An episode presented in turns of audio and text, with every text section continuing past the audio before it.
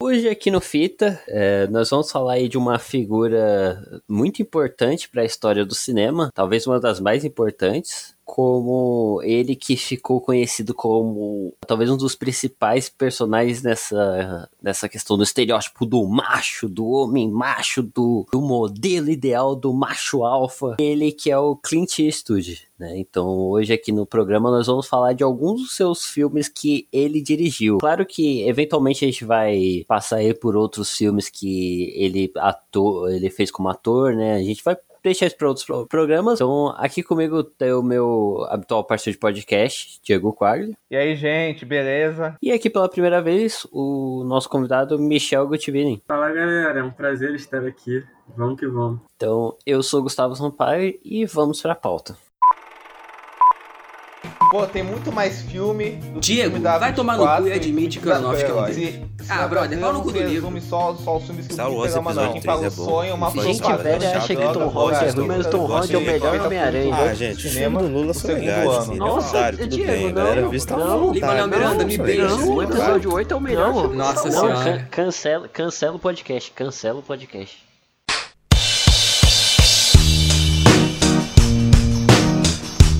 Então, gente, antes da gente começar a falar propriamente dos filmes ou da figura do Clint, eu queria perguntar ah, como, como vocês conheceram a figura do Clint, em primeiro lugar, e de como surgiu esse interesse né, pela filmografia dele. E, e, e eu, queria, eu queria ressaltar aqui, o Michel já é um cara que é que assim como eu já é um fã do cinema do Clint há, há um certo tempo. E o Gustavo, para fazer o contraponto, é um cara que tá conhecendo a obra do Clint e meio que se encantando, digamos assim, por ela agora, né? Estamos de mais, de mais interessante na filmografia dele que faz a gente se encantar com ela. Começando por você, Michel. É engraçado até porque eu meio que fiz e estou fazendo um caminho assim, vamos dizer, reverso pela filmografia aí do Clint, né? Eu comecei primeiro vendo assim seus filmes mais recentes, a porta de, de uma entrada para mim foi Sniper Americano, e aí depois eu vi A Mula, depois Sully, depois Richard Gere, e aí depois fui- eu fui indo pros filmes mais antigos que ele dirigiu, e, e assim, eu acho que, que a filmografia inteira aí do Clint é ele refletindo sobre a sua própria imagem, né, sobre o seu próprio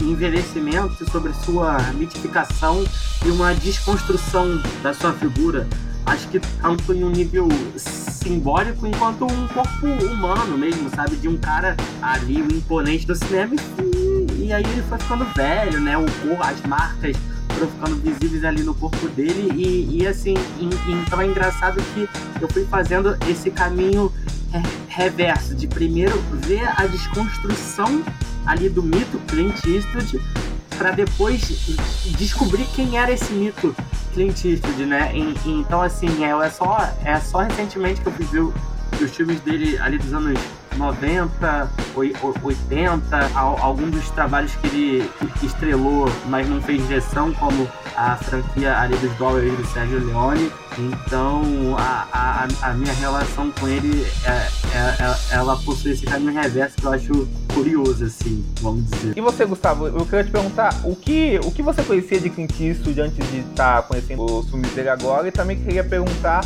o que que tá mais te pegando agora que você tá vendo os filmes dele, o que você ressalta na filmografia dele em geral, assim, dos filmes que você viu até agora? É engraçado porque eu sempre associei o nome, né, do Clint Eastwood à, imagem dele, tipo, sei lá, na trilogia dos dólares, nesses filmes de faroeste. Então é sempre aquela coisa né, do cara ali, de cigarrinho, poncho, sabe, o revólver e tal, cara de mal, aquela voz meio imponente, assim. E aí eu lembro que uns anos atrás eu fiquei muito surpreso quando eu descobri que um filme que eu gostava muito na minha infância, que era o Menina de Ouro, era feito, era dirigido por ele, assim, tipo. E eu achava isso muito estranho, porque eu falo, pô, o que o cara lá do, do, dos filmes antigos de faroeste tem a ver com o filme de boxe? E é tipo, é um filme que ele não combina muito com a imagem que você tem, sabe? Tipo, principalmente essa imagem atual do Clint Eastwood, que é, ela, ela vai muito pra esse lado, né, de- dessa época dele, dele ser esse cara machão, como eu falei ali na abertura. Então eu, eu, eu fiquei muito surpreso, né, quando eu assistindo esses filmes recentes dele, porque justamente ele tratando de várias questões aí, como o Michel falou, sobre questão de masculinidade, questão de, tipo, sabe, o peso de algumas coisas, o papel da mulher na sociedade, uma porrada de coisa que ele trata. E ele trata isso de maneira incrível, assim, então é, pra mim foi muito surpreendente, né? Você ter essa imagem dele. E aí o primeiro filme que eu fui ver desses mais recentes, entre aspas, foi Os Imperdoáveis, que é tipo. Ele desconstruindo toda essa imagem dele num filme. Então, assim, é, cara, eu tô adorando, assim, sabe? Tipo, foram cinco filmes que a gente viu pra gravar aqui hoje e, tipo, dos cinco, eu já, já sempre digo aqui nos podcasts que eu sou muito chorão, eu chorei em três deles. E tu, Dieguito, qual que é o seu, sua relação com o do Clint, com o trabalho dele? Ah, cara, minha relação com o Clint já vem de algum tempo, porque assim, meu avô, ele gostava muito de Velho Oeste, né? E ele mostrava um Velho Oeste antigo, assim, e aí eu, a imagem do Clint ficava na minha cabeça e tal. E aí, cara, eu, eu lembro alguns filmes do Clint passavam muito na televisão. Então, Gantorino e Sobrinos e Lobos passavam muito no SBT. Eu lembro também, quando, eu, uh, quando a gente conseguiu TV a cabo aqui, Os Imperdoáveis, esses filmes dele dos anos 90 e alguns dos 80, passavam muito nesses canais tipo TCM da vida. Ele virou tanto dos meus atores favoritos e dos meus diretores uh, favoritos. Só que, só que aí meados, pela época aí do, do Sniper americano e tal, comecei a ver o, o filme dele, vamos dizer assim, más influências externas da cinefilia, eu, eu fui meio, meio questionando se o Clint era um diretor tão, tão grandioso assim, e fui questionando esse, qual, com a obra do Clint conversava comigo, assim. Uh, de uns anos pra cá, eu, diria assim, de, de meados de 2019, quando eu vi o Richard Gill, e eu fui rever os filmes, os filmes do Clint, que eu já eu são filmes da minha adolescência e, e tudo isso, eu, eu reencontrei a obra dele tive a total noção que o Clint é um dos grandes autores, não só do cinema americano, eu diria, mas do cinema em geral. Cada vez que eu revejo um filme dele, eu noto isso, sabe? E, e, e são filmes que eu tenho uma ligação muito forte.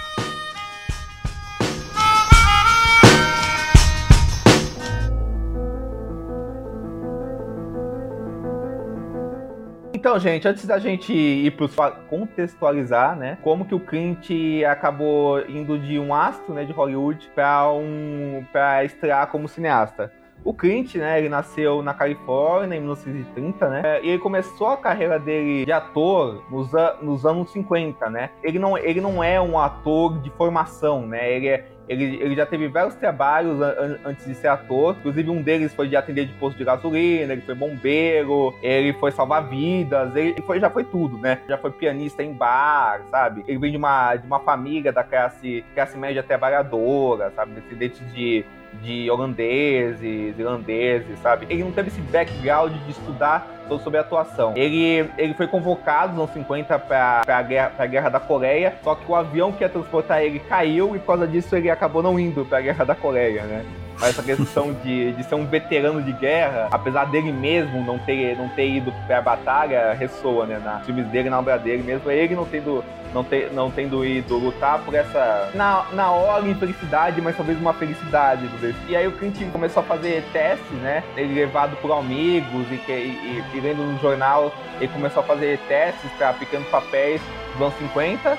Até, até, até que ele conseguiu estrear uma série de televisão chamada Hayward, acho que é assim que se fala, uh, onde, onde ele ficou um pouco mais famoso, mas a carreira dele não, não deslanchava até, até que ele foi uma das últimas opções para essa estrela de, dos western spaghetti que, tá, que, já, que já estavam rolando na, na Itália, né? Ele foi, ele foi convidado para morar na Itália um tempo e, e para morar na Itália um tempo, filmar esse Sérgio né, que é o diretor, tá, estava, estava fazendo, assim. O agente dele falou, falou que ia ser a pior decisão que ele tomaria na vida, mas ele, como a carreira dele estava em baixa, e ele tava meio desgostoso e tal, assim, porque a televisão foi uma experiência boa para ele, até pra ele aprender um monte de coisa, mas, mas ele tava desgostoso com essa situação, porque não tinha tempo pra fazer outros filmes e tal.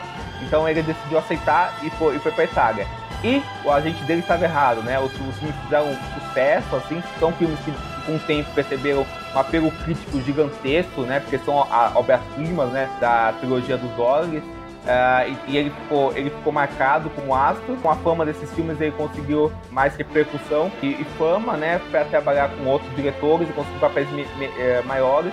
E ele trabalhou com diretores como Michael Cimino, e, e, o Don Siegel, que o eternizou como, como astro na série Dutch Harry, que foi o que projetou a fama do Clint nos Estados Unidos, né? Que ele já tinha uma fama mais internacional pelo, pelo fim da trilogia, ele conseguiu virar um grande astro uh, dos Estados Unidos. E no final dos anos 60, ele fez a produtora dele, a Malpasso, né? Porque ele queria ganhar mais, mais autonomia como artista, né? Ele, tá, ele tava meio desgostoso de não ter tanto espaço como um criativo, ficar dependendo muito do diretor. E com o tempo, a ideia de se tornar um diretor foi, foi se tornando algo mais, mais palpável na, na, na cabeça dele, até que, até que ele estreou como diretor nos em 71, um filme chamado Perversa Paixão, né? Que é um suspense onde um dos, onde um dos mestres dele, o Don Siegel, faz, faz uma ponta. Uh, eu diria que o Clint foi muito influenciado, especialmente dois diretores que trabalham com ele, que foi o Sérgio Leone e o Don Siegel. Eu também vejo muito do Chimino, né? Que, que é um diretor que é, com quem ele fez um filme, né? Que eu acho que influencia muito a, a, o, Thunder, o Thunderbolt e, e, e que é, que é um diretor que eu acho que influencia muito a, a obra dele. Ô Diego, só, só ressaltar uma coisa aqui, tipo, a carreira do Clint Eastwood já é uma parada que é, é, meio difícil de acompanhar, porque, né, de, só de filmes o cara atuou em mais de 130, assim, tipo, e dirigiu mais de 40, tipo. É exatamente, é, exatamente. É enorme, assim. Ele é um dos poucos diretores que, que atravessou, até, atravessou todo esse período e tá trabalhando até hoje, né? Com, é. com 91 anos, né? Isso é muito impressionante, né? Fala assim, eu ah, não vou me aposentar, não. Não tem mais o que fazer da vida, não. Exatamente, exatamente, né? Isso é muito doido, né? Porque. Inclusive, porque é, o, o, uma coisa muito engraçada é porque nos últimos dias eu tava vendo várias, várias críticas de filmes que o cliente dirigiu. E assim, filmes que são lá do início ali dos anos 2000, e aí você, você vai pegar, tipo, uns oito filmes que ele fez de 2000 até 2020 e é impressionante como todo crítico ele quase meio que, que mata o Clint. Ele fala assim: ah, se esse for o último filme aí do Clint, vai ser o perfeito fim aí para sua carreira. E certeza que isso vai acontecer com esse filme agora. Mas, mas é exatamente essa impressão que eu tenho, que todo mundo considera assim, putz, esse filme pode ser muito bem, assim, o último filme aí do Clint que vai encerrar perfeitamente a carreira dele. Vai estar tá todo mundo meio que matando o velho já. Marcel, isso, isso é tanto verdade, isso é tanto verdade, cara, que eu tenho lembranças remotas na época em 2008, 2009, por aí, eu, eu, eu tava no começo de acompanhar crítica, de ler crítica, essas coisas. Eu tenho lembrança do pessoal falando isso de Gantorino, sabe? Assim, falando isso de Gantorino. Não, eu, eu li hoje as críticas sobre esse filme, eu queria ver o que, que as pessoas falaram, quais foram as opiniões, e muita gente matou o Clint nas críticas desse filme. Vai ser o último filme do Clint, o filme perfeito para fechar a sua carreira, ou o gesto final do filme. tipo, é muito engraçado você pensar nisso, sei lá, 11 anos depois e ele vivo aí. É muito doido. E depois veio toda a carreira dele nos anos 2010, né? Muito doido isso, assim. Num, uh, num cinema comercial, apesar dele não fazer blockbuster, né? Nada disso. Mas é um, é um cinema comercial com 91 anos, assim. E, e desde, desde os anos 70, trabalhando com a mesma distribuidora, né? Que é a Warner, né? Que tá lançando... Que, é, que distribui os, os filmes a Malpasso. Então isso é uma coisa única, né? Praticamente. É uma coisa impressionante, né?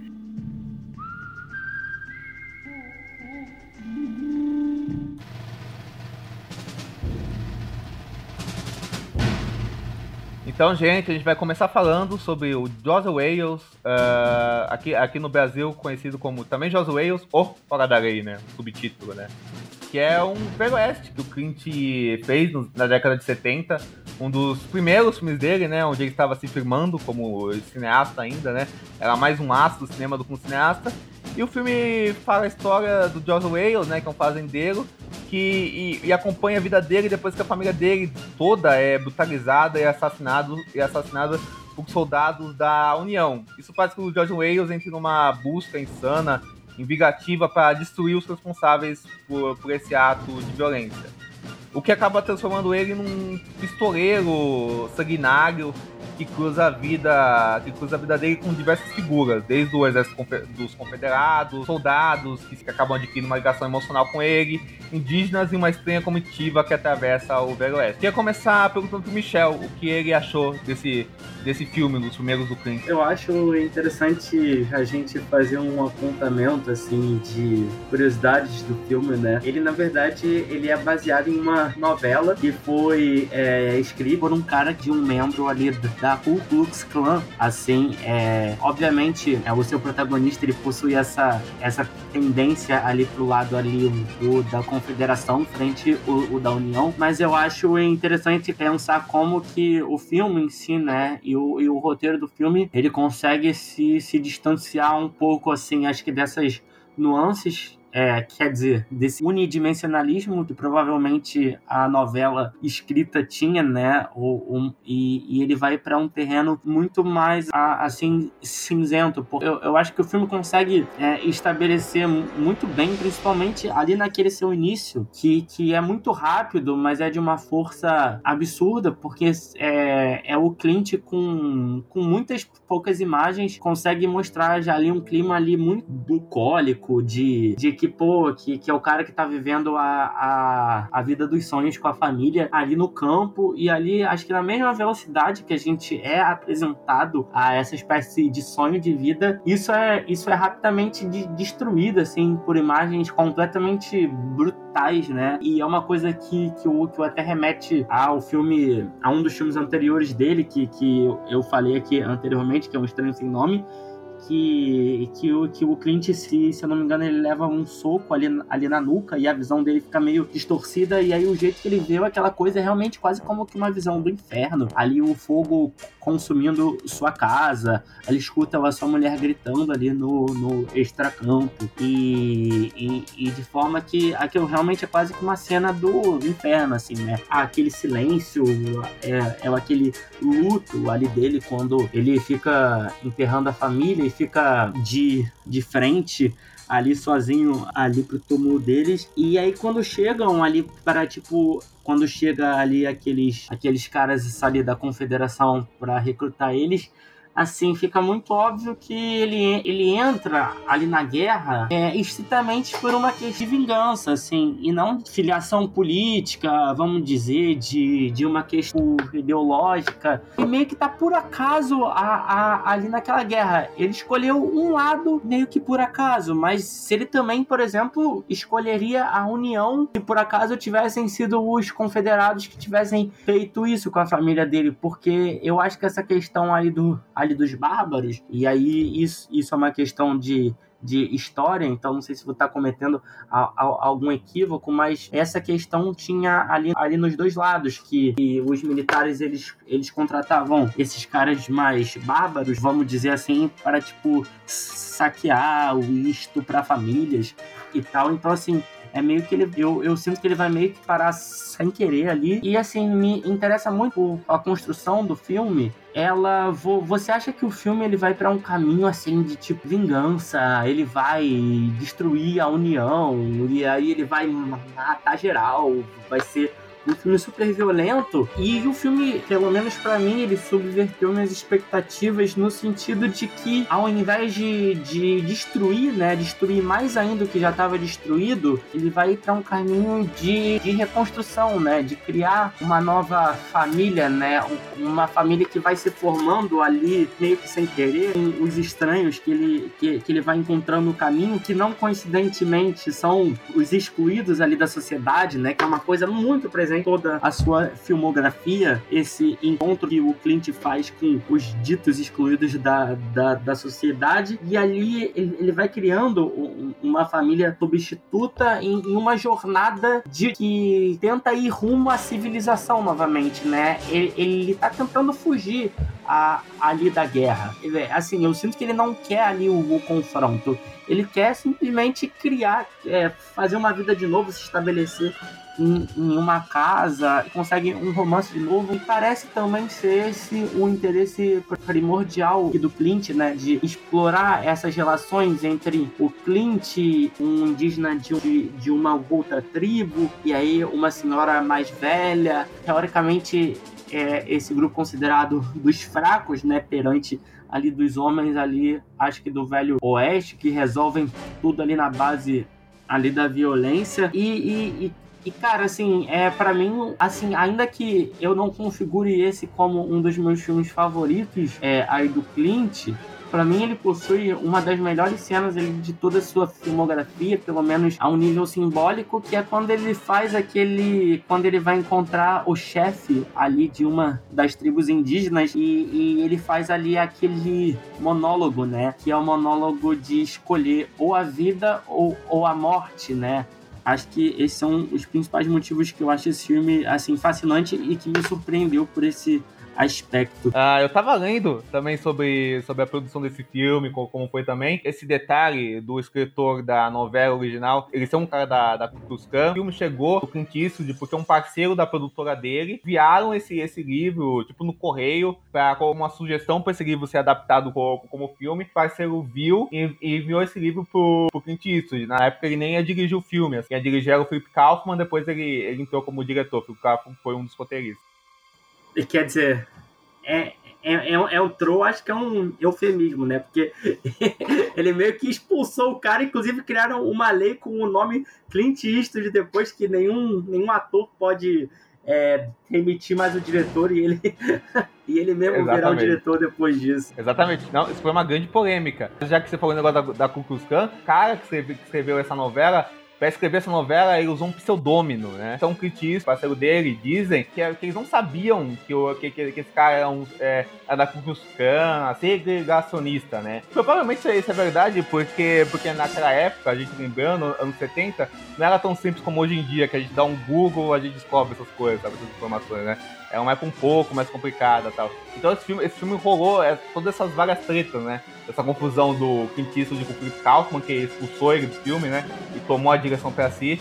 E essa, e essa questão toda do, do autor original, original do livro e esse, e esse teor, esse teor do livro original. Queria perguntar pro Gustavo que quais são as impressões dele sobre o Joseph Wales. Cometi talvez o erro de, de assistir ele depois de ter assistido alguns dos filmes que a gente vai falar aqui hoje. Muito da, das coisas que eu, eu vejo como positivas na, na carreira do Clint, né? Tem, você vê que ele tem uma sementinha ali, sabe? Você vê ali os certos traços disso, mas ele, ele é um diretor que ele amadureceu muito com o passar do tempo. Trouxe, ele sabe, ele sabe trabalhar coisas de uma maneira mais. Uh, se, eu acho que se esse filme ele fosse dirigido nos dias de hoje, o, o Clint, por exemplo, trabalharia melhor a relação pai-filho ali, sabe? Porque é uma coisa muito é, ágil, assim. Não sei se talvez seja uma característica de filmes da época. Toda essa cena que ele falou ali acontece os cinco primeiros minutos de filme, sabe? Tipo, ele tá ali na fazenda e do nada os caras invadem, mata o filho, mata a esposa, põe fogo na casa e já foi, assim, tipo, muito rápido. Então tem esses problemas de trabalho, tem ali algumas questões que eu acho é, meio controversas, eh, né? Justamente dessa, dessa questão da, da, da guerra, porque assim, eu não acho que seja um problema necessariamente você trabalhar os dois lados de uma certa forma, porque é, é o que o Michel falou mesmo, assim, quando você tá no meio dessa guerra, rola do pessoal ir lá e o pessoal que é tido como bonzinho ir lá e rouba e saquear, estuprar um monte de gente. Isso acontecia, tem relatos disso em tudo que é lugar. Tipo, Segunda Guerra Mundial, os aliados faziam isso mesmo, sabe? Não é porque você tá enfrentando um lado que é absolutamente ruim que você automaticamente vira o bonzinho, sabe? Então, assim, eu, eu acho que trabalhar isso no filme é interessante, mas a maneira que, que o filme acontece, e eu não sei se isso é por conta da origem dele dele, parece que ele tende muito a querer vilanizar esse outro lado e querer, tipo, olha só como os confederados eram bonzinhos, quando na verdade também era um bando de filha da puta, só que esses eram é, é, mais ativamente filhas da puta, porque era, para quem não sabe, um pessoal que tava lutando basicamente pelo direito de continuar a escravidão, né, nos Estados Unidos. Ele, tecnicamente, é um filme muito bonito, assim, né, o que é coisas que você vê em filmes do Clint em geral, assim, tipo, tem uma, uma cena que o o Jose chega lá no bar e tem lá o, o cara que já conhece ele, tá rolando, e tipo, a cena inteira, ela, ela parte que o personagem ele tá no escuro, e aí você começa a ver só os olhos dele, assim, por uma luz natural. Então, tipo, é muito bonito, assim, muito bem trabalhado, assim. Cenas de ação são bem legais. Outro, outra questão também que eu, eu acho que ele, ele passa a trabalhar melhor isso no futuro é quando ele vai lidar com alguns, alguns temas mais pesados, tipo estupro que, tipo, tá muito presente aqui nesse filme. Por exemplo, só tem ali umas duas cenas que eu acho que elas. Tipo, uma delas ela começa. O, que ela mostra tudo que precisava mostrar para passar a mensagem, sabe? Que é aquela cena que, que o, aquele bando de homens lá encontram a menina lá na carruagem. E, tipo, aquela cena ela começa. Ela é filmada de uma maneira muito incrível, assim, porque ela, ela filma o rosto de cada uma da, das pessoas e você sabe o que vai acontecer. E, e aí ele. Só que ele prolonga aquilo meio que para reforçar a, essa barbaridade que ia ser feito, sabe? E isso dá um tom muito pesado. De... Herança do Sérgio Leone aí, prolongamento do tempo. É, então, assim, rola muito isso, sabe? Tipo, de você. Cara, você não precisava seguir toda essa cena, sabe? Você já tinha. Tipo, se ele tivesse adiantado ali um, uma coisa que ia acontecer, né? Ou o cara chegar lá e impedir e tal. Se só tivesse adiantado isso, essa cena ela já seria perfeita, já serviria para passar a mensagem. Mas não, ele vai mais, sabe? Ele vai além. E esse além sabe, é, dá algumas coisas assim, e tipo, tem, é claro que também tem umas outras bobagens, assim, de tipo, sei lá, aquele negócio do personagem cuspir o tempo inteiro, que o Schumacher começa a encher o saco, sabe? É, tipo, pô, tem umas 5 do personagem cuspindo no cachorro. Ele cuspia preto por quê? Eu, eu até agora não entendi o que, que tinha ali na boca dele ele cuspia preto. Eu acho, né, que ele masca tabaco. Eu acho que, que é isso, tá... que ele masca tabaco e, e cosme. Eu até, até tava comentando com o Gustavo que isso é igual ao Gantorino, né, que, que Sim. masca tabaco, é... né, o, o alt, né, e cospe, né, assim. Eu não lembrava eu, que, que saía preto. Eu acho que ele é um filme muito bom, ele é um filme acima da média, mas comparado com o que o Clint faz depois, ele acaba ficando mais fraco mesmo. E tu, Dieguito? Não, cara, assim, perfeito. Assim, eu, olha, eu concordo bastante com o Michel, assim, mas eu concordo também com, com o Gustavo, porque o Joseph Wales, assim, eu, eu, eu vi ele pela primeira vez ele, ele, no TCM, né, moleque. Eu achei ele muito foda. E aí depois eu revi ele, continuei gostando demais, assim, botava entre os filmes meio até subestimados, o Clint e tal. E aí, revendo agora, eu gosto muito do filme, também achei um filmaço, assim como o Michel falou, mas eu acho que, assim, realmente eu não boto, mas ele, por algumas questões, entre os melhores do Clint, assim. Tem outros do Clint que me pegam mais, sabe, assim, né? É lógico que, tipo, é injusto a gente, né? Eu acho que pra comparar é, é, esse, comparei aqui com, com o resto dos filmes que a gente falar, porque os restos dos filmes são, são coisas, né, muito acima da média de, de qualquer pessoa, né? São tipo, filmes perfeitos tal, né? Mas o Joseph Wales, eu, eu vejo um diretor que, que já estava com o caminho construído, né? E que, e, que, e que ressalta nesse filme uh, com força certas coisas que ele vai ressaltar muito profundamente em outros filmes, né? O Gustavo citou esse negócio das sombras, né? Como que a gente consegue mesclar essa questão da, das sombras, né, que, que, invadem, que invadem os lugares, os corpos, sempre acompanhados de, de uma luz também, né? Isso, isso aí vai numa crescente, numa crescente até que a gente vai ver nos anos, nos anos 90, nos anos 2000, no auge, né? E essa questão também dele fazer um faroeste, é, que é engraçado, que, é, que ele briga com essa questão do clássico, como o Michel falou, né? Essa coisa do John Ford e tal, mas vai pra um lado muito sujo, né? Até vulgar, né? Do, do, do faroeste, né? Desgramorizado, né? Uma coisa que até me lembra muito Peking Pá cenas de ação, as cenas de violência totalmente desglamorizadas, com a câmera bem de perto, tomadas ágeis, sabe? Assim, a câmera tremendo. Eu acho que, como o Michel falou, do Senhor Sem Nome, o Clint dos anos 70, ele estava bem, bem, mais, bem mais propenso a experimentos visuais do que o Clint dos anos 90, ou dos, dos, dos 80, dos anos 2010, onde você vê uma direção bem direta. Apesar que eu acho que nos, que nos anos 2010 eu acho que ele também vai acabar voltando um pouco para experimentações, assim. Mas enfim. Então tudo isso me atrai muito no filme, sabe? Eu acho tudo do Joseph Wales, né? Que é, que é um desses primeiros homens trágicos que o Clint vai construindo, né? E essa, essa coisa que o Michel falou, dele, dele tentar encontrar um laço e dessa destruição que a guerra faz. Eu acho que toda essa questão dos confederados da, da União, ele, ensaia uma coisa que é para mostrar o que o Gustavo tá citando, né? Que na guerra, não importa o lado, existe sofrimento, destruição por onde passa. Eu acho que o final, o último encontro do, do Clint com o rapaz lá do exército, tá, que, que, tava, que tava perseguindo ele, né, o Fletcher, ele, ele deixa bem claro isso, né, como a guerra destrói por onde ela passa, não, não importando onde, vai, vai percorrer eles para sempre, né. Eu acho que isso é muito interessante, visual do filme, né, essas paisagens lindas no meio da destruição, que é uma coisa que ele vai fazer nos Imperdoáveis também. Mais uma coisa que, que me pega é que, assim, eu acho que o filme ele começa muito bem, muito forte, né? Em te transmitir esse clima de violência é, te joga nisso mesmo, porque isso eu discordo um pouco do Gustavo, acho que isso é bem interessante, mas eu acho que no meio, o filme ele dá um pouco de voltas nele mesmo, assim, apesar de eu achar interessante pô, como ele mostra essa jornada emocional do Jesus Wales, né, de conseguir, conseguir um vínculo, né, como aquele rapaz que, que que faz amizade, aí esse vínculo ser retirado, consegue outros vínculos e esses vínculos passam por dificuldades constantes e tal a, a, relação dele com o indígena é muito bonita, né? Com o pessoal da caravana, mas eu acho que às vezes isso, não é tão aprofundado. Essa, co essa coisa do estudo do trágico que o Clint faz em outros filmes, eu acho que, eu acho que não é tão aprofundado. E no meio do filme ele vai pra um vai, não vai. Eu acho que vai pra parte dos, dos antagonistas. Agora do Gustavo, que eu acho que aí você vê um, um maniqueísmo, não é tão comum na, na obra do que eu acho que no Imperdoáveis também ele vai trabalhar isso de uma, de uma forma melhor. Que, esse, que essas sutilezas da, da questão política que tem nesse filme aqui, que contornam, é, contornam algumas problemáticas, fi, ficam claras, sabe? Eu acho que até com a, com a questão da mulher é uma coisa que ele vai saber lidar melhor em outros filmes, assim. Mas eu acho que no ato final eu acho que tudo que o Michel citou e o que eu tô falando, dessa mensagem do, do que ele quer, desse encontro de alguma luz nas trevas, dessa, e dessa coisa do caos, assim, daquele lugar, ficam bem claros, assim. E essa, essa coisa dessa jornada trágica eterna que o Joseph Wales vai passar, sabe? Então eu acho que é um filme que. Eu acho que é um filme que tem suas imprecisões, né? Tem, tem suas imprecisões, mas filme muito poderoso, sabe, por essas questões. Ah, eu te perguntar, algum de vocês viu a, a sequência do filme? Ah, o retorno não. de Joseph Wales? Não, não, não. Literalmente não. acabei de descobrir nesse exato momento que tem uma sequência.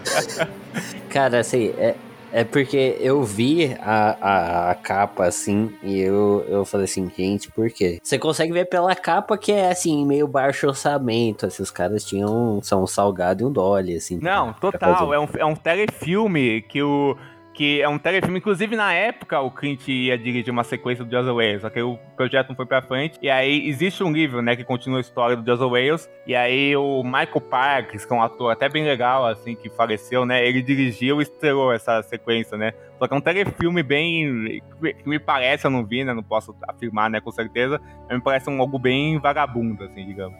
É, é, tem cara.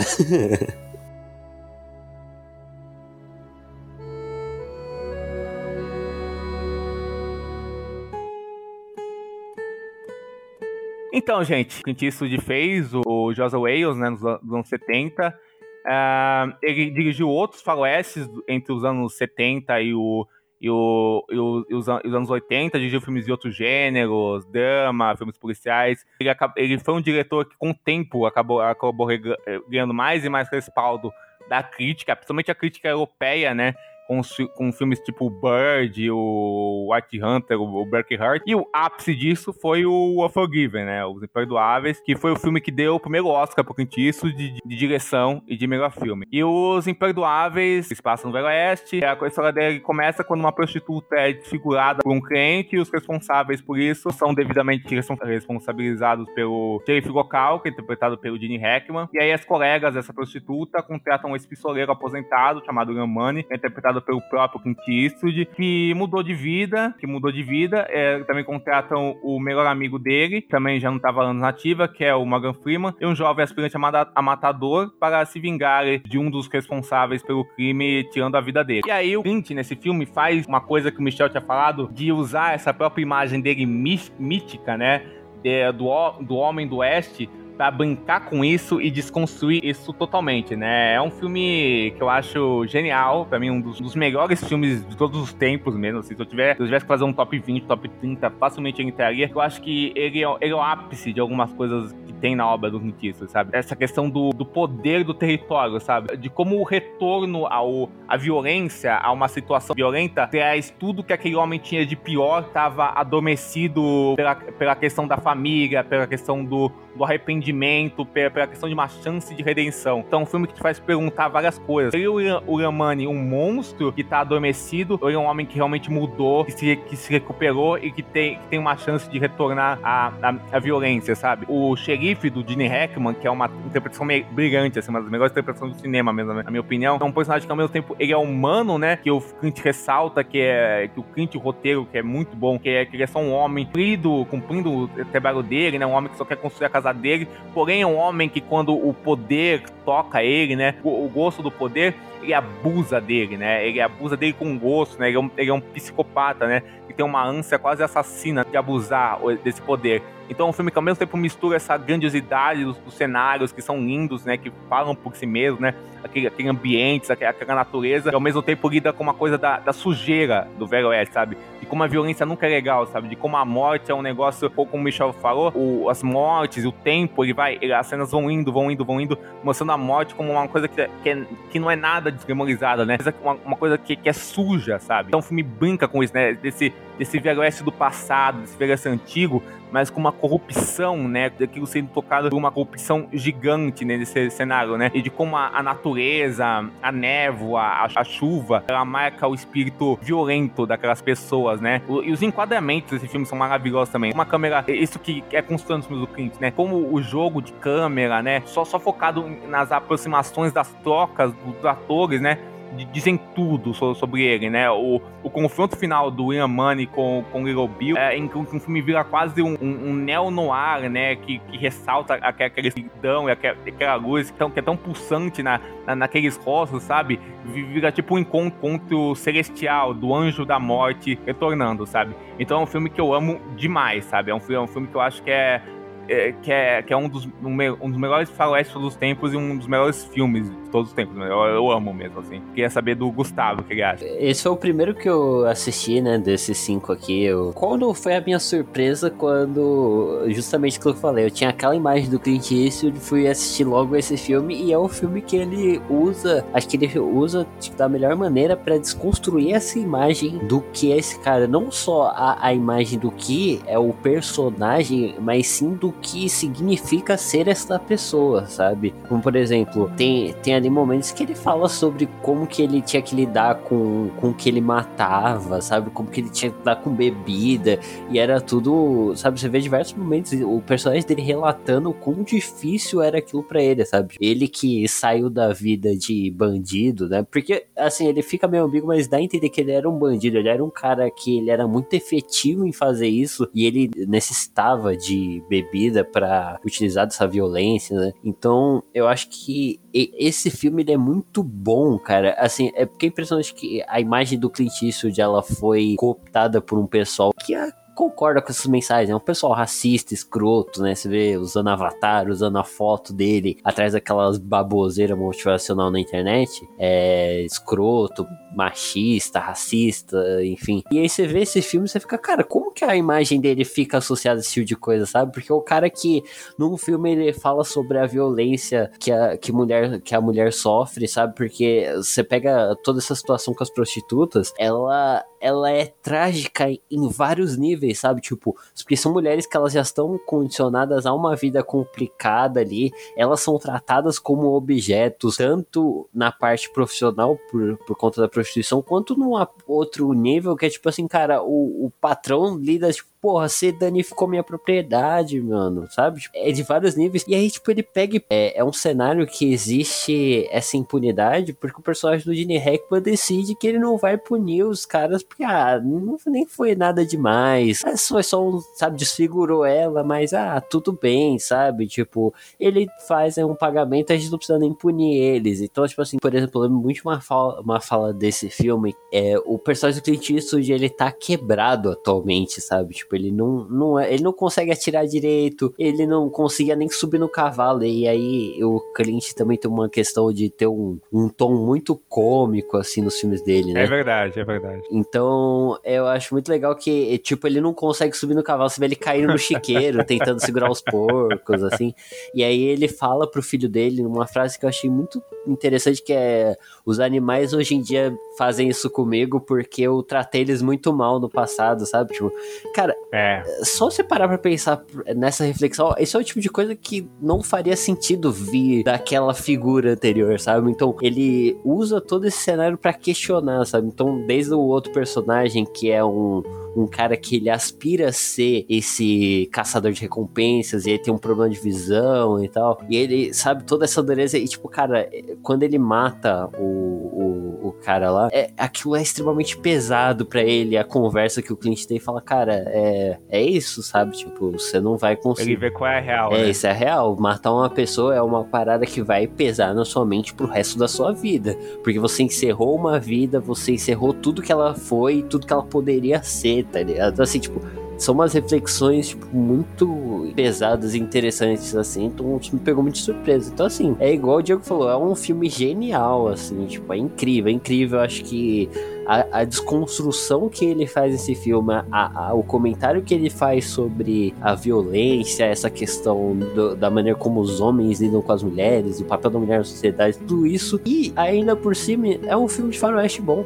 É, exato, incrível, com né? Todo, com tudo isso. Se você for ver na camada mais superficial, ele ainda é um bom filme de faroeste, com cena de tiroteio tensa e, e muito legal, assim. Então é, é incrível. Eu acho que muitas dessas pessoas que pegam a, a imagem do Clint, né, e pessoas reacionárias e, asso e, associam ele a um símbolo reacionário, assim, sofrem do mesmo mal dos detratores do Clint, né, que já colocam ele no espaço de reacionário, né, que é, que é não conhecer a fundo a obra do Clint, ou, ou a, o que é a obra dele, quem ele é na, na obra dele mesmo, sabe? Porque, assim, é, é, só, é só ver qualquer um desses mais famosos, você vai ver que é empático e como ele simpatiza, né?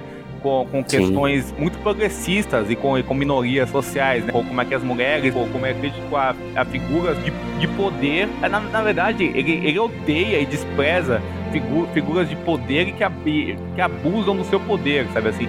De instituições que abusam do seu poder. A gente vai ver muito isso nos filmes. E eu, eu, eu acho muito interessante como, sei lá, a arma nos filmes dele, que, que ele dirige, são sempre um objeto de dor, sabe? De um uhum. objeto que causa dor. A violência sempre causa dor e mais dor e mais dor. E nesse, e nesse filme tem muito disso. A arma nunca, nunca é colocada num lugar positivo, né?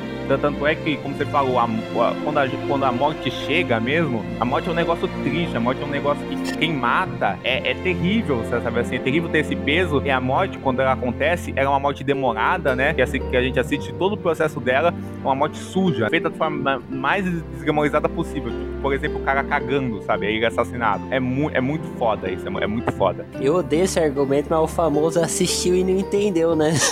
exatamente, exatamente. É muito disso, né? Muito disso, né? Queria perguntar pro Michel, né? O que, que ele acha do Imperdoáveis? O que ele tem a dizer sobre esse filme? Uma coisa, assim, que me fascina muito, assim, no Imperdoáveis é, é como que existe um senso, assim, de punitivismo que o filme ele vai mostrando como é que é uma linha muito fina e tênue, assim, entre a justiça e o punitivismo, de, de forma que, assim, o punitivismo ele vai meio que, tipo, contaminando todos os personagens aqui nesse mundo. Assim, primeiro, ela prostituta, ela quer justiça, né, pelo que foi feito com ela, só que depois isso também ao mesmo tempo vai se tornando uma parada meio obsessiva. E aí os homens da lei, eles querem justiça por um deles que foi morto, né? Que na verdade foi o cara que feriu a prostituta. Eles primeiro querem justiça, mas depois essa justiça ela se transforma em um punitivismo quando eles matam, torturam em uma cena completamente simbólica e ao mesmo tempo muito forte, né? Que é o personagem ali, o do Morgan Freeman, acorrentado e sofrendo chibatada, né? Aquela justiça vira um punitivismo. O próprio personagem ali, o Wood, é, é, é, o, é o do Clint Eastwood, ele também entra nesse punitivismo quando ele quer vingar, né? O personagem do Morgan Freeman que foi morto. Então, assim, o filme ele traz muito essa questão de, de como que é muito fácil você migrar de um pro outro e você nem mesmo perceber que você vai entrando nesse ciclo de, de, de, de violência. Porque a, a, impressão que dá é que todo mundo ali daquela cidade, né, vivia ali esperando alguém fazer alguma coisa para eles crucificarem é, ou me matar. E assim, né, acho que uma coisa que, que me interessou muito, que eu, quando eu vi o filme, e a época eu até achei que tinha sido assim, é, revolucionário e tal, mas que eu descobri é, esse mês que, que não é porque existiu um filme dos anos 50, que é o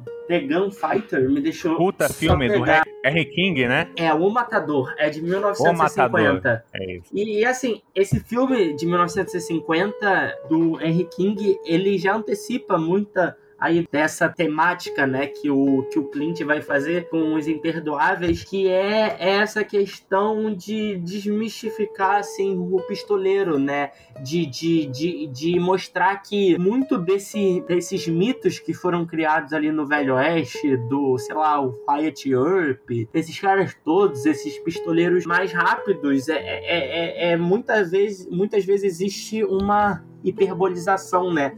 Em cima de, de suas histórias, e se eu não estiver enganado, acho que o próprio personagem ali do Clint, acho que tem um diálogo que ele diz que ele só sobreviveu porque porque ele sacou a arma mais rápido, alguma coisa. Ah, não, é, isso aí era do. É, é, o que, que ele fala? Do, do English Bob lá, que era é, o. Alfred Harris, né? Pode É, que é outro isso, personagem. Isso. Isso, verdade. E, e, e, eu acho que essa figura a, ali do cara que tá, que tá escrevendo histórias, né? Que primeiro ele começa com o personagem do Richard Harris e aí depois ele vai, ele migra pro do, pro do Gene Hackman. Eu acho que é muito ilustrativo e, e o filme ele é ilustrativo mesmo, assim, ele, ele é muito claro nesse aspecto de que muitas vezes a história aí, esses mitos construídos no Velho Oeste é sempre uma história assim meio meio que farsesca. Não dá para você confiar muito nas coisas. É, que tudo foi sempre muito aumentado e que no fim das contas as pessoas que falam muito nunca agiram muito, sabe? É, uhum. é muito muito fanfarrão, né? Muita gente que você vê muito pela figura ali daquele jovem que tá com o Clint e com o, e com o Morgan Freeman, ele é muito é, falador, falador das suas mortes, dos seus feitos, mas quando chega ali na, na hora de agir, ele não, ele não consegue, né? Então, o filme, ele faz muito isso de, assim como esse filme O Matador, de 1950, ter, na verdade, é um protagonista que rejeita a sua, a sua figura mítica vamos dizer assim, né, que ele quer esquecer o passado e que ele quer a si mesmo desglamorizar esse mito que foi criado em cima dele, só que por outro lado ele não consegue, porque aquilo já já tá marcado nele e as pessoas obrigam que ele retorne aquele lado meio que, como você falou, meio que tava ali na mente descansando, guardado as sete chaves e precisa voltar por conta de uma situação. Esse é um outro filme aí do Clint que, como a gente já falou um pouco sobre o, o Joseph, sobre o Josie Whale, ele é normalmente assim um filme que de novo ele tá dando voz aí ele tá mostrando um western sobre um outro ponto de vista assim né ele tá dando voz ali pra prostituta ali pro cowboy negro vivido pelo Morgan Freeman, né? Então, assim, ele novamente ele tem um pouco aí dessas desses olhares pros marginalizados que o, que o Clint faz. Primeiro que, tipo, essa coisa do English Bob, né? Ah, das é. coisas da, da, história, né? Esse personagem é sensacional, né? Porque você vê, né? O roteiro do, do, do Devil Whip Peoples, né? Acho que não sei se todo nome se fala assim o nome dele, mas é, é um roteiro muito foda, porque ele, ele, tipo assim, o English Bob ele nem chega a cruzar com, com o personagem do, do, do Clint Eastwood, do, do, da turminha dele. Porém, a, a, gente entende o, o contraste que existe entre aquelas duas figuras, que, e mais importante, assim, que é uma coisa que o, que o Clint Eastwood se utiliza muito bem na ensinação dele, né? Eles, e, e que, tá, que tá no texto do filme, né? Essa coisa do, do filme falar dessa mítica que você e o Gustavo destacaram do pistoleiro, sabe assim? Quem que é o pistoleiro? Tem, o filme analisa as várias diversas pistoleiros. O pistoleiro que é um falastrão, o, o, pisto, o pistoleiro que é o, que é o pistoleiro que mudou de vida, mas até, mas até quando ele mudou de vida. O, o pistoleiro que é o personagem do Gene Hackman, que adquiriu outro status social, mas continua um bárbaro. Então o filme analisa o ato, ele é uma, uma análise meio que geral do Velho Oeste, e do ato de matar e de quem são as pessoas que matam, quem são as pessoas que tiram vida, sabe? Isso, isso, é, isso é muito foda. Eu, eu acho muito foda como é um filme de várias camadas. o tom, o, o Eastwood, ele domina, ele domina tão bem esse tom, sabe? Que, que, por exemplo, ele tem, ele tem uma coisa tão melancólica esse filme, sabe? Que até, que até quando, quando, quando o William Money, é, antes dele partir para aquela jornada e depois que ele volta aquela jornada, você não entende exatamente qual é o tom do estado que ele está atualmente, que, que ele tá vivo. Se ele realmente tá confortável com aquela vidinha, com, com criando os, os, filhos dele, ou se, ou se aquele tormento, então, ao mesmo tempo aquele tormento, aquela tortura do passado e, e, da culpa que ele tem e da, da, e da vida dele com álcool, você sabe assim, e, da, e das tragédias que, que, que, ele provocou e desse demônio que matava, que, que matava mulheres e crianças, sabe? Não pode ser um respiro aquela vida passada, um respiro trágico, sabe? Então, então essa, essa linha do que é tragédia e do que não é tragédia, do que é felicidade, do que é prosperidade ou não, a gente consegue atravessar muito bem. E eu, eu acho foda, muito foda como, cenários do filme, como cenário, como aqueles planos abertos dos ambientes. Tudo isso dizem sobre o estado emocional e psicológico da personagens daquelas figuras, e como eles são tragados para isso, sabe? Então é um filme que tem, tem um domínio de direção, de, de encenação é, muito forte, sabe?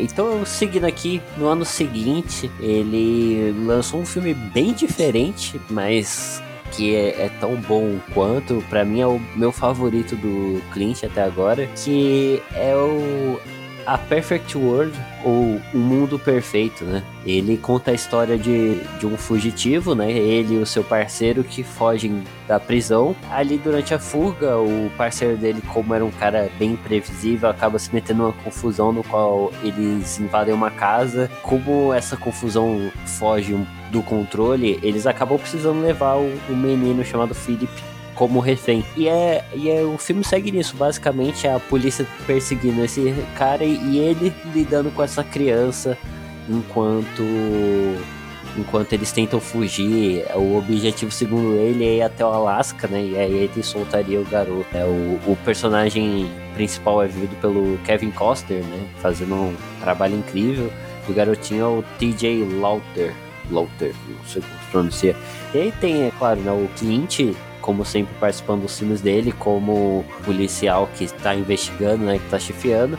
E aqui a gente tem a participação da Laura Dern como uma representante do governo que é é incrível também. Cara, é, esse filme para mim ele ele é incrível em vários níveis, assim, sabe? Tipo, primeiro que esse cara ele ele ele escolhe levar o garoto, né? Porque toda essa situação foge de controle foi o, o basicamente o parceiro dele invadindo a casa que, que era né, de uma mãe solteira e de três crianças, sendo duas delas uh, meninas e esse menino, o personagem Butcher, que é o principal, ele sequestra esse garoto muito por ter se identificado com ele, sabe? Ele se vê, né, via naquela situação, né? Ele teve um passado trágico, no qual a mãe dele, que era uma prostituta, ele cresceu né, no bordel, longe do pai, se envolvendo em crencas e, então, tipo assim, sabe, são vários comentários, assim, principalmente essa questão paterna, porque durante muito tempo ele vira meio que o pai desse garoto, sabe? Ele lida com esse garoto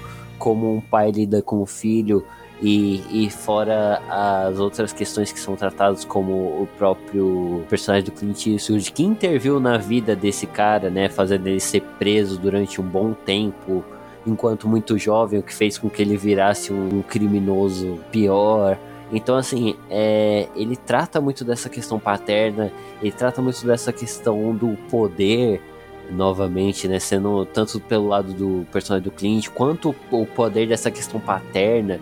E assim, então, diversas vezes você vê o, o garoto e o, o passando por situações nas quais eles eles presenciam uma violência, um momento pai para filho, sabe? E, e, tem um momento nesse filme que me pega muito, que é o momento em que eles estavam dormindo no carro, o cara convida eles pra ir até a casa dele, eles vão lá na casa, né? E aí o, o pai, ele dá uma bronca no filho e dá um tapão, assim, na, na cabeça do, do garoto. E, aquilo ali é muito louco, porque o, o, tom do filme, ele não é um tom muito pesado em si, sabe? Ele é um filme bastante cômico, né? Tem várias situações engraçadas, vários momentos bonitos. E aquilo ali, ele acaba por ser um momento muito violento. Só que não é uma violência porque é uma violência gráfica. É tipo um, um tapa que, que tem um efeito sonoro para pontuar ele. E, e, toda e você vê como aquela violência paterna afeta ele, você vê como aquela violência paterna afeta o garoto. E aquilo se desenvolve num, numa sequência que é, in, é incrível, assim.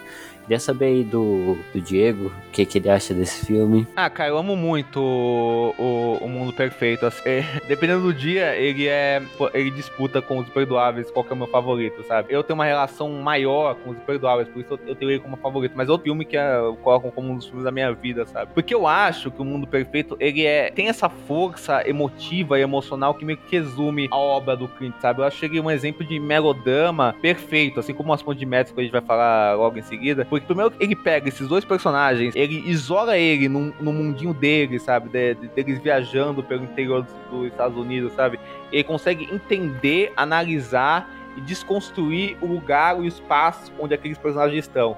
E o filme é de uma criação de tensão e, e mistura essa tensão com esses momentos leves, de humor que o Gustavo falou, e essa, e essa questão ter sentimental, essa questão sentimental tão forte de pai e filho, sabe? Que, que esse elo de amizade que, é, que eles vão construir, esse elo de identificação, sabe? De dois caras que não foram permitidos de crescer, não foram permitidos de ter infância, sabe? Então, então eles, vão, eles vão criando um micro, um micro universo e, e, e vivendo naquilo, que é o que é também o que a gente vai repetir no Aston de Merda, sabe? criação de você por um tempo limitado, você criar um mundo só seu e você viver aquele mundo com uma intensidade gigante. Porque o tempo vai passar e esse mundo vai ser retirado de você. Que é, o, que é o que acontece, sabe? E ele consegue criar essa tensão muito, muito, de forma muito forte, sabe? Ele consegue e passar tons mesmo, sabe? Como, como o Gustavo falou, de, de, de, como, de como essa cena, é, é, um gesto só já, já desperta uma. Um gesto só já desperta um silêncio desconfortável parte pra, pra uma, um despertar da violência gigante, sabe?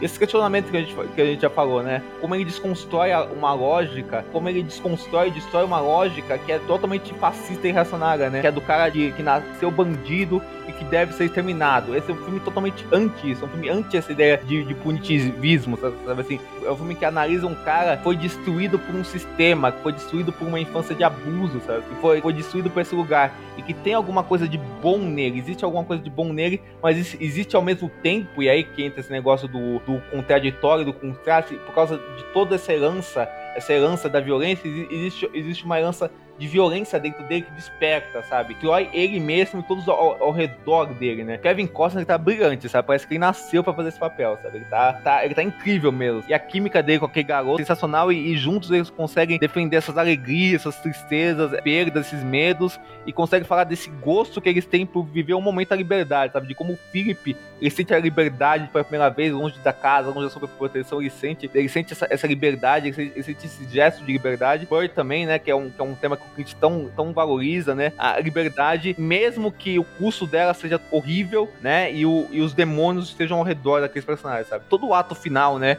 Que o, que o, filme, que o filme vai.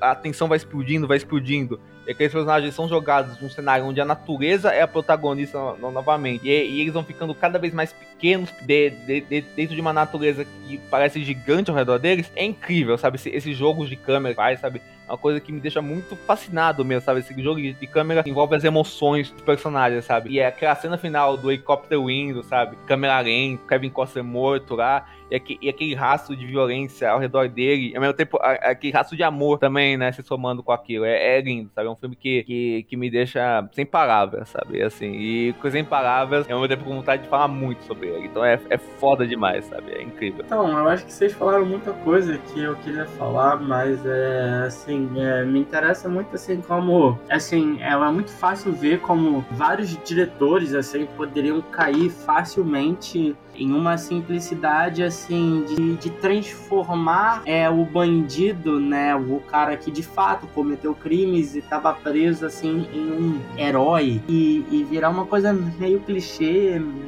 meio que brega. O, o Clint, e acho que, que a própria, é, a própria atuação ali do a do Kevin Costner, ela consegue passar muito bem uma nuance ali que tá no texto de que assim, esse cara, assim como 90% dos personagens que passam pela filmografia ali do Clint, é um cara ambíguo, tipo, a jornada inteira que se constrói entre ele e o seu filho puxiço, entre aspas, né? Ele vai mostrando que tem coisas boas, mas ele também ele não consegue abandonar completamente é o seu lado ali, né, de, de que ele é um cara que foi acostumado a roubar. E assim, você vê muito como que vai rolando essa passagem ali de bastão entre o protagonista e o menino, né? Que existe um texto, uma crítica muito famosa desse filme, que é do crítico português João Benardi da Costa. Ele diz assim que muito, muito provavelmente esse menino, quando ele crescer, é a tendência é que se repita o ciclo, né? Por, porque quando ele atira ali no personagem ali, o do Kevin Costner, ele acaba que entrando meio que já nunca que, que sem saída. E quando depois ele vê ele sendo assassinado na sua frente, é, fica com, completamente ali uma imagem manchada ali na, ali na sua visão de realmente um, uma criação assim, violência. E acho que é importante falar como que também é importante o núcleo ali policial, né? O do Clint Eastwood de, do Atirador de Elite, personagem interpretada pela Laura Dern. Também é um filme muito de montagem, né? Que, que existe ali um contraponto constante entre esses dois núcleos e, e, e, e, eles vão servindo assim como um meio narrativo positivo de ir mostrando que o personagem ali, o do Kevin Costner, eles estão indo atrás dele, mas eles sabem também ao mesmo tempo que ele é fruto do sistema e de uma decisão errada do personagem ali do Clint Eastwood. Então assim, ao mesmo tempo que é uma jornada de, de captura dele, é uma jornada ali meio que de meia culpa e, e, e de tentar evitar que ele se corrompa mais ainda. E assim, acho que talvez a grande cena essencial do filme, né? Quero até saber se vocês têm alguma coisa a dizer, é que ele vai na casa ali daquela família que culmina com ele levando o, o, o, o tiro, né? É, queria saber se, se, vocês querem falar alguma coisa sobre essa cena. Uma coisa que eu acho muito foda nesse filme, assim, é que eles têm vários traços do cinema do, do Clint Eastwood. Eu acho que essa cena resume bem o que, o que é o filme, né? Que essa, porque assim, é, é, é como o Gustavo tinha falado, né? Tá tudo bem, a família tá se divertindo, né? Eles encontram mais alguns estranhos, né? Tá todo mundo bem, a, a mãe tá de boa lá, dançando, eu acho, né? Ou cozinhando, os, os meninos estão brincando tal, não sei o quê. E aí, de repente, pai tem um ato de violência, mas é um ato de violência muito comum no, no, cotidiano, sabe? Assim, todo mundo se choca e fica um silêncio. E é esse ato de violência que desperta o passado do Kevin Costa. Só que eu acho que uma coisa que o Michel falou que eu acho muito interessante, caminho fácil seria se ressaltar nessa hora esse pai é o mal encarnado, clássico pai abusivo, vilanesco, sabe? Assim, que, que rola o bigode. E não, sabe? Toda a situação que o, que o personagem do Kevin Costner uh, se apresenta, apesar da fúria dele ser totalmente justificável, assim, por, por aquele tapa e por, e, e por a questão da própria vivência dele com a violência infantil, o jeito que o Kevin Costner aborda aquele pai, vai abordando aquela família, é, é numa crescente assustadora mesmo, sabe? Assim, você vê que, que aquilo realmente é terrível e que ele é de fato uma pessoa uma pessoa perigosa, apesar dele ter mil nuances, aquelas nuances não, não retiram o fato de ser uma pessoa perigosa, ao mesmo tempo que o fato de ser uma pessoa não existe, não retira aquelas nuances, sabe? Elas, elas, vivem, elas vivem juntas, sabe? Isso que eu acho tão. Isso que eu acho tão foda nessa cena, como ela vai explodindo pelo, pelo que exatamente o Michel falou, sabe? Essa toda de tensão, que até ir pro final, que é o grande confronto que rola no filme. Então é uma, é uma cena que comenta tudo sobre os personagens, sabe? Do mesmo jeito que aquela cena que o Kevin Costa naquele, naquele diner, né, naquele restaurante, naquele restaurante com a, com a garçonete, né? O Kevin Costa vai, começa a ficar com a garçonete e tudo isso. Isso diz muito sobre impulsos animalescos e egoístas, coisa do Kevin Costa tem, mesmo que ele se importe com aquele menino, mesmo que ele goste daquele menino, mesmo que ele ame aquele menino como, como ele ame, né? Como ele desenvolve uma relação de amor com isso sabe? O filme não idealiza essa relação, sabe? Ele tem um tom muito palpável, muito seco de como ele vê os sentimentos humanos, sabe? De como eles são muito contraditórios, sabe? Então o que, o que me salta essa cena é muito isso. O, o, que o Diego falou sobre essa cena do, do restaurante, né? Eu, eu, fiquei primeiro muito surpreso com o quanto ele se importa com o garoto, né? Porque você, assim, no começo do filme eu sentia, tipo, nossa, né? Ele é o cara que ele é muito esperto, ele sabe, tipo, ele tá tentando manter todo o cenário ali pro garoto não se desesperar, não acontecer nada, né? Mas ele ali no no, naquela cena do restaurante é muito engraçado que ele, ele para toda aquela situação e ele vai pro garoto, tipo, acho que muito por conta disso, talvez remeter algo do passado dele, né? Da, da questão da mãe dele, né? Ser uma prostituta, ele ter crescido nesse ambiente, então, né? Talvez ele, ele tenha ficado com muito medo de como aquilo fosse soar na mente do garoto. É verdade, é verdade. E, tipo, ele cria muito dessas, dessas cenas, assim, que você fica extremamente dividido, sabe? Por exemplo, essa própria cena que tá o pessoal e ele ele gera toda a cena da violência e tal. Eu acho que ele ali, eu, eu tava tão investido emocionalmente nessa cena que quando ele apontava a arma eu ficava tipo, ai não, atira, mata esse cara. Depois, não, pera, que, que, que tá acontecendo? Tipo, ele conseguiu me levar pra, pra essa cena um ponto onde eu ficava transando, tipo, eu entendia por que, que o, o personagem de Kevin Costner tava, tava fazendo tudo aquilo, e, mas eu também entendia o, o porquê daquele outro cara ser daquele jeito, sabe? Ele cresceu daquele jeito, ele vivia num ambiente, sabe, daquele jeito. E, tipo, ele tá. É todo esse ciclo, ele tá perpetuando que aquilo aconteça. É, exato. Sabe? Então, então você fica tipo. Cara, e aí? E aí o, o garoto que é, é, inocente sofrendo aquela violência, sabe? Tipo, e, e é uns puta tapão, assim, sabe? Que nem eu falei. Então, era, era dolorido, assim, você ouvir aquilo. Então, sabe? Tipo, é, ele constrói todo esse ambiente que eu acho, cara, é genial, assim, por isso que eu adorei esse filme. E um outro ponto também gostaria de, de ressaltar que eu acho muito legal é a representação da personagem da Laura Dern no filme, né? Que ela é essa representante do, do governo que vai lá durante a investigação para acompanhar. E ela é meio que deixada assim de lado no começo por ser uma mulher, né? Tem o pessoal zoando ela e tal. Ela, na verdade, entende muito bem aquele ambiente, assim. E o próprio personagem do Clint nesse cara cara que tem todo esse ego de, cara, eu entendo tudo que está acontecendo aqui, eu sei o que está acontecendo, e na verdade, muito daquela situação é até culpa dele, né? E, e que culmina naquele final com o, o é, o personagem do Butcher conversando com o garoto, que é uma cena assim que é destruidora, assim, porque ela é linda, mas ao mesmo tempo ela é muito triste. E aí o final, aquele imbecil lá do FBI dando um tiro no Butcher e, e, e cara, é, é incrível, assim.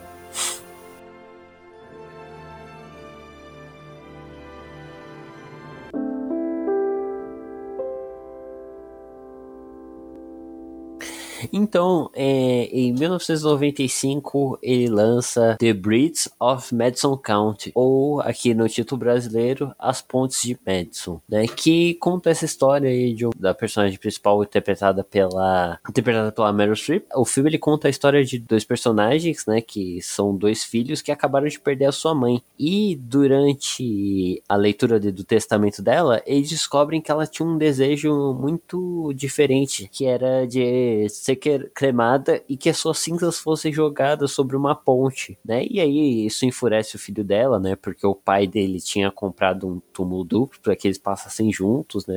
E aí eles descobrem que tem aí uma carta e uma série de diários dela, né? De livros ali contando o porquê que ela quer que as suas cinzas sejam jogadas dessa ponte. Então, eles fazem tudo isso, né, para contar lá a história dela, de quando ela, ela tava ali né, nos, nos, anos 60, ali com os filhos ainda adolescentes, né? O, é, os filhos do marido uh, uh vão para outro estado para uma competição lá de algum, acho que de cavalo, não sei. E nesse meio tempo chega um fotógrafo pedindo indicação e ela acaba tendo um caso amoroso com esse fotógrafo, né? Que vai levar ali a, a todos os momentos do filme. Então, gostaria aqui de saber sobre o Michel, o que, que ele acha aí das Pontes Madison? Então, é assim, acho que primeiro falar que o Ponte Madison é o meu filme favorito aí, aí do Clint. É, e talvez um dos meus favoritos, assim, de toda a minha vida. E assim, acho que se tem uma coisa que, que me emociona muito, né? É de como que, que o Clint, enquanto diretor aqui, consegue criar é, um poder imenso aos gestos é, aos pequenos gestos, dá grandes valores simbólicos aos objetos também, né? Porque o que, que é essa história no fim das contas? É uma história de um amor, a, aquela clássica história de um amor reprimido, né? De um amor oprimido que não pode se manifestar, de, de uma mulher viveu o tempo inteiro em culpa ali pelo amor que ela sentiu. Então, se essa é uma história de um amor impossível, né? Que não pode se materializar ali no plano concreto, que é meio que um pecado, aqueles corpos o de Clint Eastwood e o de Mary Streep se eles se encostarem, eles se tocarem, existe aí um amor, né, que é mediado de, de maneira indireta, né? Putz, assim, eu acho que uma das cenas acho que mais eróticas assim e mais bonitas de todo o cinema deve ser quando quando o personagem do Clint ele toma banho, né? Ali no chuveiro e depois ela vai ali na banheira, né? E ela sente a, a água do chuveiro caindo ali nela, né? Foi a água que, que encostou nele e ela, ela tem todo um momento ali de fantasia, de, de, de, uma, de uma liberdade sexual que tá implícita ali naquela cena que, que na verdade ela não podia ali naquele momento manifestar, né? De maneira exteriorizada. Então, assim, eu fico muito emocionado com essa questão de como que um simples encontro de mãos, né, ganha poder muito forte ali naquela cena que ela tá falando ali no telefone e ele chega por trás e bota a mão ali, a, ali no ombro dela. Isso tem um poder absurdo. E no mesmo sentido, é como que, já que esse, é, repito, é um, é um amor proibido, eles têm que encontrar formas de se comunicar que só os dois entendam, né? É, de símbolos que, que signifiquem somente pros dois. Então, é aquilo. É, quando ali naquela cena final ali derradeira, tá ela no carro ali dela com o marido, ele no carro dele, e aí eles vêm no colar pendurados ali no para-brisas. Isso tudo ganha, ganha sabe, um, um, símbolo muito grande. É, como ali naquela cena final, o jeito de se comunicar dele também com ela é através de um pisca-alerta ligado, sabe? É um amor que não pode ser, ser corporificado. As fotos, o livro. Me, me interessa muito que a estrutura desse filme seja em flashback, né? Porque, assim, eu, eu não acho que todo filme que seja contado em flashback, a gente precise ficar buscando uma justificativa assim, ah, por que, que esse filme está sendo contado em flashback e não de maneira linear? Acho que se a gente ficar fazendo isso com todo filme que é, que é contado em flashback, a gente vai se frustrar. Mas nesse filme em específico, o flashback, para mim, ele é muito forte justamente porque ele se relaciona justamente com essa questão do, do amor que foi reprimido e é através da, da leitura das cartas que ela meio já morta, né? Aquilo, a, aquela culpa reprimida, aquela história que não pôde ser contada, não, não pôde ser compartilhada, ela finalmente é, ela é, sabe, extravasada, exteriorizada. O amor finalmente se torna um amor é, sem culpa. Eu acho que mais bonito do que o final no passado é também o final ali no presente, né? Quando as cinzas elas são jogadas porque vai muito de encontro nisso que eu tava falando agora, né? É como se finalmente ela tivesse livre, né? É, depois de tudo, ela não carrega mais nenhum peso de, de, um, de, um, de um amor proibido, de as cinzas dela vão ser jogadas ao, ao vento e aí me permitindo uma liberdade poética, assim, essas cinzas vão ser levadas pelo vento para finalmente encontrar as cinzas, assim, do, do, do seu amor, né? Não assim que, que provavelmente vai fazer 90% dos espectadores chorarem, justamente porque existe esse acúmulo construído narrativamente até se liberado nessa grande catarse final, né? Que cinzas sendo jogadas ao vento. Uma coisa que você falou, que eu acho genial, que é, é, justamente isso dele ser contado em flashback, né? Eu também concordo com você que, enfim, né? Não vão ficar questionando em todo o filme, vão fazer isso melhor, outros piores, mas esse aqui eu acho que ele é extremamente importante justamente por essa questão do, dos filhos, né? Porque toda essa situação da mãe, tudo pelo que ela passou, toda essa esse questionamento, né, do, do papel dela enquanto mulher nessa sociedade, porque tem ali também o caso do, da, de uma vizinha lá que, que passou por algo por algo semelhante de ter um caso, né? E aí ela é julgada por toda a cidade, toda aquela coisa. Toda essa história que a mãe conta é o que resolve resolve o relacionamento dos dois, justamente porque eles passam a enxergar de formas diferentes, né? Ela uh, se vê podendo se separar desse casamento ruim que ela tem, esse casamento falido, e o marido consegue ver o que ele falha no relacionamento para poder resolver. Então, tipo assim, cara, isso é, é, um final que ele é muito doce, assim, sabe, cara? Apesar de ser muito triste, porque a, a personagem da Meryl Streep, ela nunca conseguiu reencontrar o personagem do Robert, né? Que é o personagem do Clint Eastwood. E ele, ele trouxe pra vida dela algo diferente, né? Ele traz, não é só um caso que ela tem por simplesmente ah, ser uma aventura, não, é um caso que ela tem por porque a vida dela se tornou uma parada meio triste que não era o que ela esperava, sabe? Então eu acho esse, esse filme é incrível, assim. Também chorei pra caramba no final dele.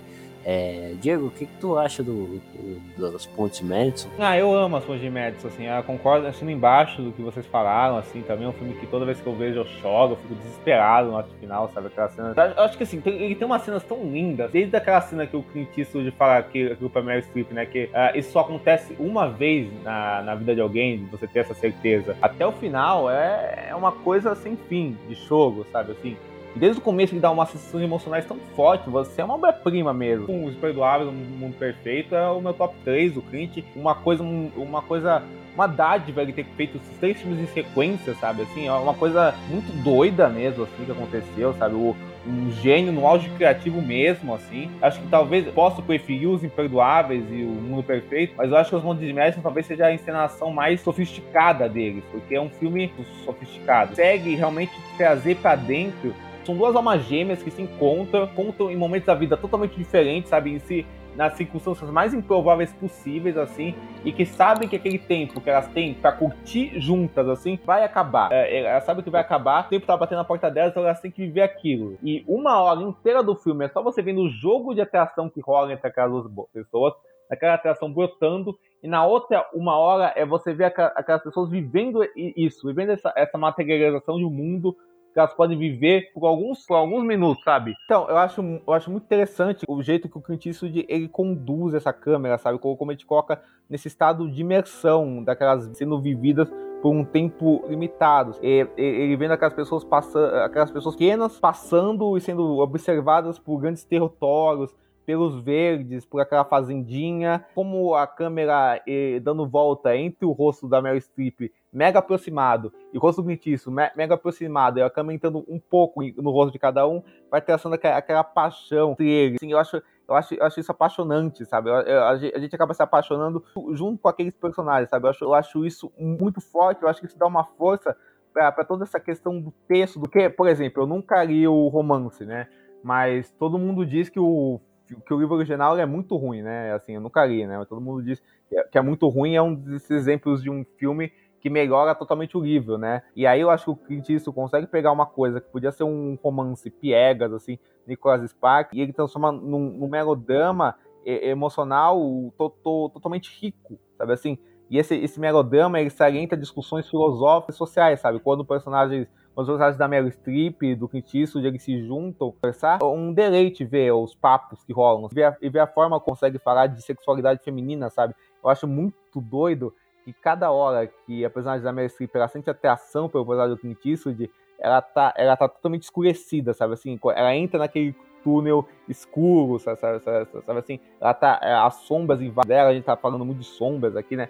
Esse jogo de iluminação que os filmes do Clint Eastwood tem muito e que aqui chega no auge com o negócio com, na fotografia do Jack Green, né? Aí quando a Mary Streep ela, ela toma a decisão de chamar o Clint Eastwood, de expor essa atração dela de forma verbal, apesar de hoje já saberem disso, assim, ela tá toda iluminada pela caridade, quando ela tá com aquele roupão se, se olhando no espelho, sabe? Isso é muito forte. E aí quando os dois transam, né? Aquela cena que eles estão dançando, essa, essa cena, eles estão meio a meio, eles estão ao mesmo tempo escurecidos pelas sombras e iluminados pela caridade, né? Quando o relacionamento deles se torna carnal. Quando a chuva aparece na sequência derradeira, eles se separam, mas o relacionamento dele não permite. Então é como se a, aquela emoção, aquela emoção passasse por diversos tons visuais. Eu acho que essa questão deles construir um mundo isolado só deles e daquilo ter um término uh, já marcado, né? Deles construir um mundo perfeito, né? Como no filme anterior do Clint Eastwood, né?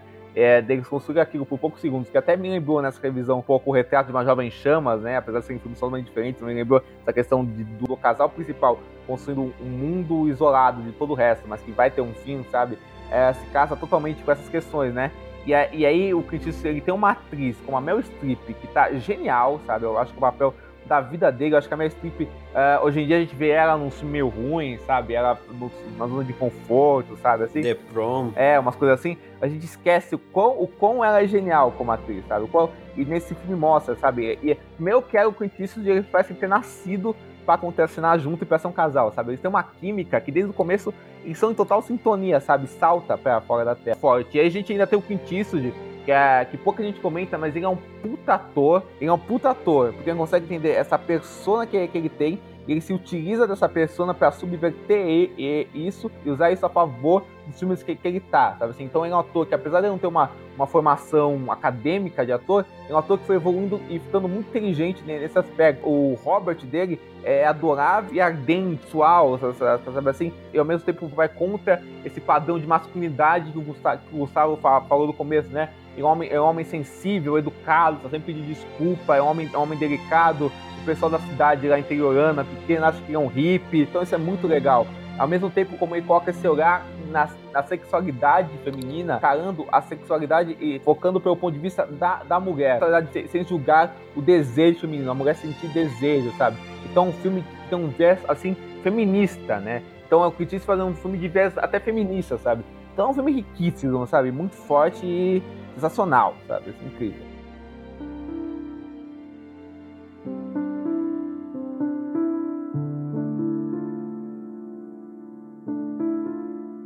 Isso de dirigir essa sequência de filmes dos anos 90, virou um diretor, um dos diretores mais aclamados da, da atualidade, né? Recebeu prêmios depois, ganhou o Oscar novamente, direção de filme com Mina de Ouro e tal. E, então o Kit estava no auge da carreira dele entre os 90 e os 2000. E aí, 2008, uh, depois de filme como Mina de Ouro, Somos e Lobos, ele faz uh, Gantorino onde ele interpreta o Walt Kowielski, que é um veterano da Guerra da Coreia, um, cara, um homem já envelhecido e já aposentado, depois de anos trabalhando como um dos representantes dessa classe trabalhadora norte-americana branca, é um cara que se vê viúvo, ele tá alienado da própria família, tá sozinho na sua casa e tá rodeado por vizinhos asiáticos e despreza por racismo. É, e, quando seu, e quando um desses vizinhos, um adolescente da família asiática que mora ao lado da casa dele, tenta roubar o adorado carro do Alt, né, um Gantorino, uh, laços inesperados começam a surgir entre o Alt e os seus vizinhos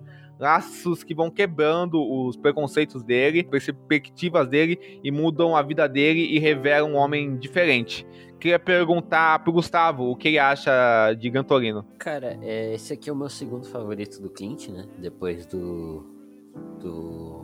Mundo Perfeito. Eu acho que ele é um cara que aqui ele novamente naquela desconstrução da figura que tá em volta dessa figura que ele criou, né, nos anos 60, 60 70 com os filmes dele. Ele esse veterano é muito interessante que ele não só é, ele é racista com qualquer outra minoria, tá? então ele fala negros, judeus, tudo que é possível. Só que eu acho que com asiáticos é uma coisa até diferente, que eu acho que não é nem só a questão do racismo, mas essa esse esse distanciamento que ele tenta manter, porque ele participou da Guerra das Coreias e as pessoas que ele matava, obviamente, eram asiáticos, né? Então eu vejo muito isso como uma questão de as pessoas que ele, quando ele vê essas pessoas com traços asiáticos, isso lembra muito das coisas que ele fez na guerra, né? Então você tem ali vários desses momentos aí e, e é muito louco quanto vários, a, a quantidade de assuntos que, sai, que é abordada nesse filme, né? Essa questão da comunicação, que para ele é muito difícil se comunicar com a própria família dele. Ele não conversa com os filhos, ele não conversa com, com os netos. Ele é um cara que é, toda essa questão da, da família dele, ela é muito complexa, sabe? Porque ao mesmo tempo que você entende o que leva os filhos dele a não se comunicar, você também entende o porquê que o, ele é rabugento daquele jeito. Porque se eu tivesse uma família daquele jeito, eu, eu ia ser aquele velho chato que não fala com ninguém, não quer qualquer papo. Só que aí também é muito por conta dele que aquela família é daquele jeito. Tipo, é meio que uma coisa que é culpa de todo mundo e não é culpa de ninguém, sabe? É... E, e por outro lado, essa relação que ele vai criando, sabe, com, com a própria menina, com esse garoto que tentou roubar o carro dele, e aí ele, ele se mexe numa confusão e por, por uma questão do do Walt tentar ali. Que, ele não queria nem salvar o garoto, ele só queria que o pessoal saísse do gramado dele, sabe? Tipo, eu até fiz uma piada que ele parecia muito aquele velho do, da Casa Monstro, sabe? Sai do meu gramado, get out of my lawn. E, e e velho rabugentaço, assim. E aí, quando, você, quando eles vão se conhecendo, ele vai vendo que ele tem muitas coisas em comum, sabe? Ele, por ser um, um, um, cara mais velho, mais conservador ali, ele tem muito essa questão da tradicionalismo e, e ele não vê mais hoje, isso hoje em dia, sabe? A, o pessoal ali mal educado, os jovens e hoje em dia são mal educados. E, e aí, quando ele começa a ter contato com essa família asiática, ele percebe que o, o pessoal dessa cultura asiática também é muito tradicionalista. Então, ele começa é, a lidar com essas tradições e ele vai se encantando.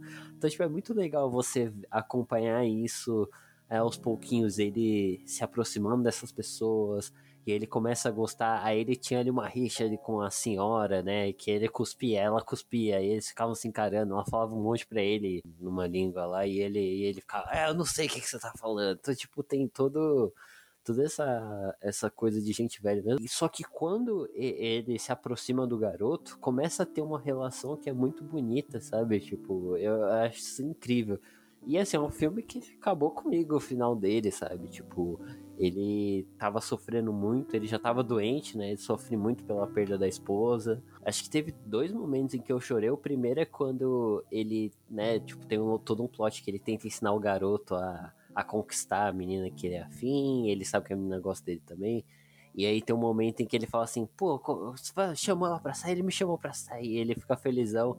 E aí ele fala assim, como é que vocês vão? Vão de ônibus? É, aí ele fala, não, vai emprestar o carro dele, que é o xodó dele, assim, pro garoto. Então, tipo, já é um gesto muito bonito. E também o final, a cena do...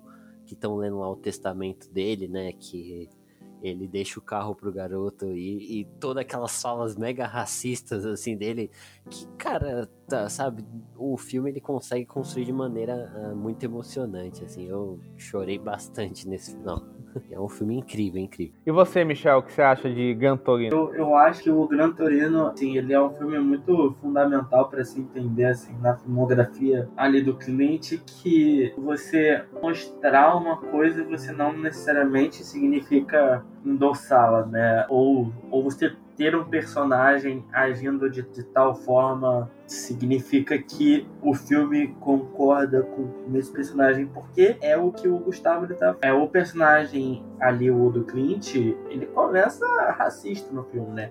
Ele tem toda uma herança aí ali da guerra ali a Coreia que ele lutou e, e, e, ele vai fazendo várias brincadeiras que obviamente que não são brincadeiras, mas que tem cunho é, racial, xenofóbicos, seus vizinhos e, e, o filme ele, ele até começa com essa coisa meio que bem que com uma visão meio que bem humorada assim um pouco disso porque ele é aquele velhozão que foi lutar uma guerra que ele não pediu para lutar e aí ele ficou traumatizado com aquilo e criado de, de uma geração. Só que ao mesmo tempo ele vai se desconstruindo sem ele mesmo perceber, né? E quanto mais ele, ele convive com, com aquele menino, mais ele vai afeiçoando a ele, é, ainda que ele não queira admitir para si mesmo. Acho que o maior humor involuntário é nesse filme seja em ver esse personagem, né, constatando que ele tem muito mais similaridades com esses imigrantes do que com a sua própria família, né, de sangue, porque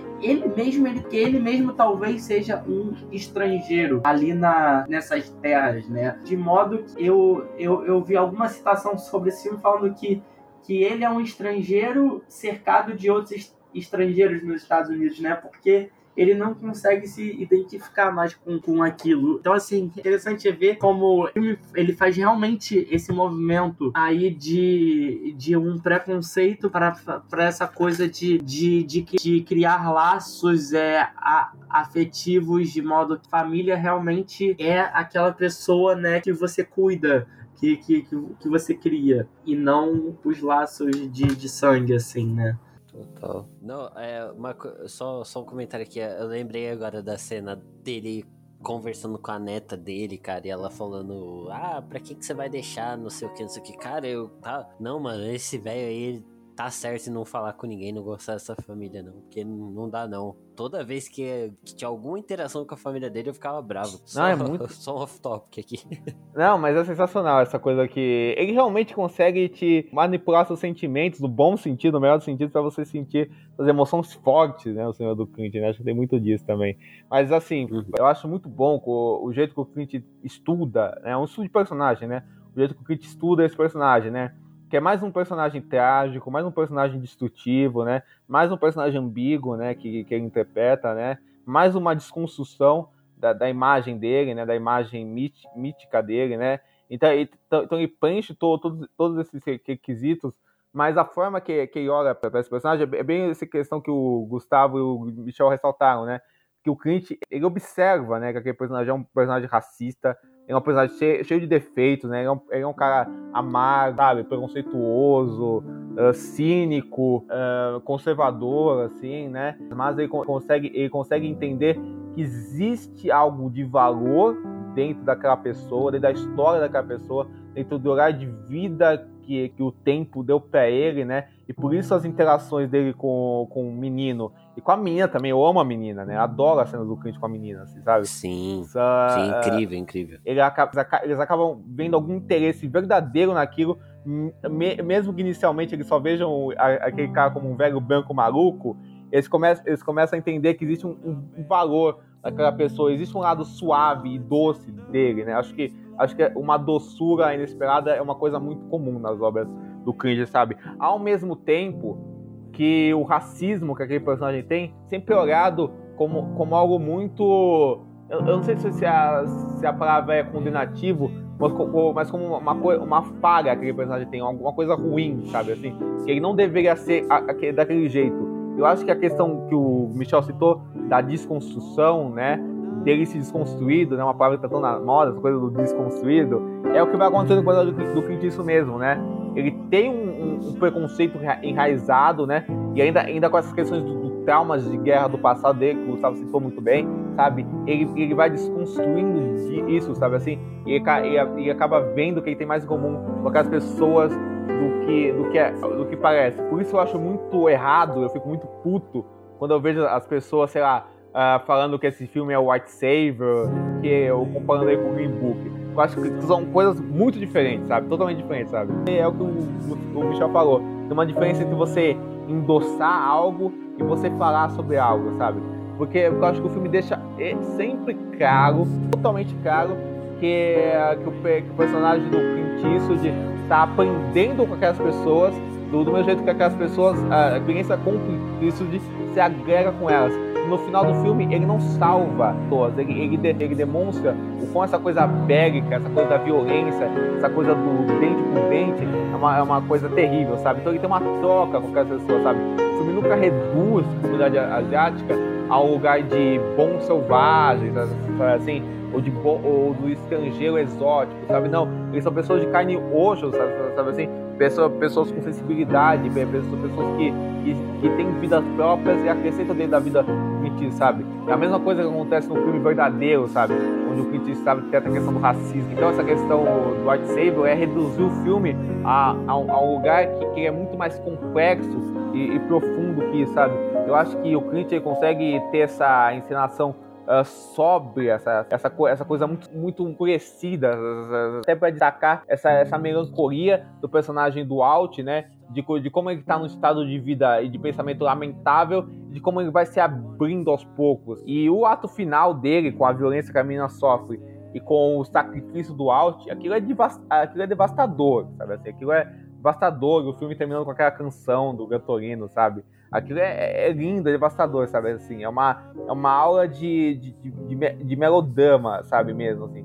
É, é, é, é, é, muito lindo, sabe? É uma, e, é, e é o Clint com, com o domínio pleno tom que ele quer mesmo, sabe? E, e é curioso que esse filme foi escrito pelo Nick Su, Swank e o, e o Clint Eastwood, muitas vezes ele repete os roteiristas dos filmes dele, assim, muitas vezes não, muitas vezes sim, né? repete os roteiros dos filmes, dos filmes dele para traçar as temáticas que mais lhe interessam, sabe? Enquanto realizador. E ele é roteirista de mais dois filmes dele, né, o Amura e o Cremacho, que vai sair, que quando a gente, quando esse podcast foi postado, já deve ter saído, é, três filmes que até a gente, a gente sabe do Cremacho, dialogam muito, muito forte, né, com essa imagem do Clint Eastwood, com essa desconstrução da imagem dele que eu acho tão genial. É, uma, eu só queria pontuar aqui uma cena que, para concordar com o que o Diego falou sobre demonstrar aquela cultura que tem uma cena que ele tá sentado assim comendo e fica um monte de gente trazendo comida assim, sabe? Tipo, Cara, é, é muito doce, assim, é muito sutil, suave, sabe? É muito gostoso ver aquela cena, assim, sabe? Tipo, ele lá se divertindo, conversando, comendo tal, e, e a maneira como ele entra ali. Eu discordo muito dessa, dessa questão do, de ser white savior, porque é, é, na verdade, eu acho até que ele foi meio que salvo, sabe, por essa família. Exato, exato. Nossa, exato. eu ia falar isso exatamente agora. Exato, não faz nenhum sentido, né, cara? Não é ele que tá salvando. Tipo, o que ele faz ali, o ato, é meio que pra, pra tentar parar aquela violência que eles estão sofrendo, mas ele é salvo. Tá, tá. Enfim, eu, eu não vejo muito sentido nisso, né? Mas, enfim. Não, não tem nenhum, não tem nenhum. Ah, perfeito, então. Eu, que, eu só queria terminar o Gantorino dizendo que eu acho muito foda um cara que ficou a carreira inteira dele conhecido é, e a imagem dele é associada a símbolos bélicos de arma, de não sei o que, no final do filme você achar que ele vai, que ele vai fazer uma matança, sabe, com, com os caras que abusaram da menina, que é, que, é, que ele vai pegar uma pistola, um revólver, e dar uma de Walter White lá, matar todo mundo. É, ele parecer que, que, é, quer fazer isso, quando na verdade é exatamente o oposto, sabe? Assim, isso deixa o final tão, tão, tão forte, sabe? Essa coisa de, transmite essa, essa ideia que o Clint transmite na, na obra dele, né? Que arma, que guerra, que violência só traz mais violência. E é uma coisa, é uma coisa, é um, é um pensamento muito progressista, sabe? Ô, ô, Diego, você falou nisso, eu lembro da cena dele entregando a medalha dele, no, colocando no peito do moleque, que ele fala, né, depois que ele faz ali o esquema para trancar o moleque no porão, ele vira e fala assim pra ele, é, porque você não vai ter que conviver com, com essa ideia de que você encerrou a vida de uh, pessoas e que ainda vão te dar uma medalha para te lembrar disso constantemente, né? Tipo, é, é foda isso. Perfeito, perfeito.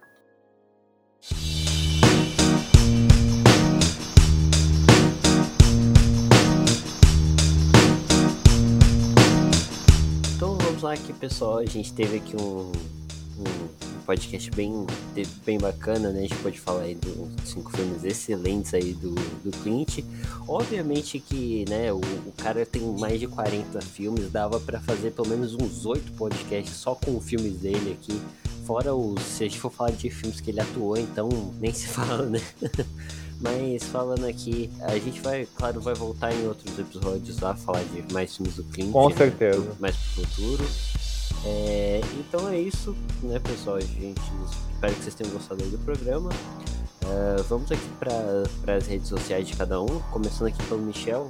Michel, onde que o pessoal pode encontrar, encontrar seu trabalho, suas redes? Então, galera, é, eu escrevo crítica de cinema é, regularmente para dois sites, o Plano Aberto e o Plano Crítico, e além disso, eu sou muito ativo lá no Letterboxd, é onde eu tô sempre escrevendo sobre os filmes que eu assisto. É, o meu nome lá vocês podem me encontrar ou digitando Michel Gutvillen ou Michel CVG, que são as iniciais do meu sobrenome. Michel CVG também é o meu nome no Twitter, onde eu sou bastante ativo falando de cinema, e no Instagram também, apesar de que lá eu falo menos de cinema.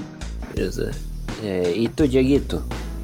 Uh, bem, vocês podem me encontrar no Twitter também, arroba Diocora2, eu falo muito de cinema lá também. Uh, eu também estou no Instagram, arroba Diocora2 também. Também uso bastante o Letterboxd, estou lá como Diego Paga, podem me seguir lá, tal, assim, meus textos lá. Uh, tem textos, inclusive, sobre. Acho que só não tem sobre o Gantorino, de resto tem texto sobre todos os filmes que a gente falou aqui. Não, também não tem sobre o Jojo Wells, mas dos anos 90 tem de todos que a gente falou aqui. Uh, pelo menos um comentáriozinho, né? Pelo menos assim. E eu tenho meu blog, chama Fiz Cinema, também tenho um canal no YouTube, que também chama Fiz Cinema. E eu escrevo pro Cineprot, né? Que é o site que eu, que eu mais escrevo e tal. E também, e, e, e, também tô no. E também escrevo sobre séries, né? No Siriuscast, né? Então é isso, gente. É um prazer. Ah, sim. E tô com um e-book em venda ainda, né? Com, com as amigas Marina e Carissa, né? O link tá aqui. Também participo do Pinguim Dançarino, né? Que é o nosso podcast sobre animação lá com o David. E esse gente foi um prazer participar. Foi um prazer estar aqui com o Michel, né? Que é essa figura que eu já queria faz tempo trazer pra cá, consegui trazer. Prazerzão, Michel. Dá um show. É. Ah, obrigado, Diego. Obrigado também, Gustavo. Foi um prazer gigante estar aqui com vocês pela oportunidade e ainda mais falar de, de Clint, né? Um dos meus diretores favoritos. Então, obrigado mais uma vez. Fica aí o convite para voltar eventualmente aí, falar sobre outros assuntos aí, já a porta está sempre aberta. Sem dúvida, vamos marcar sim. Bom, eu sou o Gustavo Samp 017 no Twitter e temos aqui o Twitter do nosso podcast, que é o arroba FitaPod no Twitter. É isso, pessoal. Tchau. Tchau, gente. Tchau, tchau.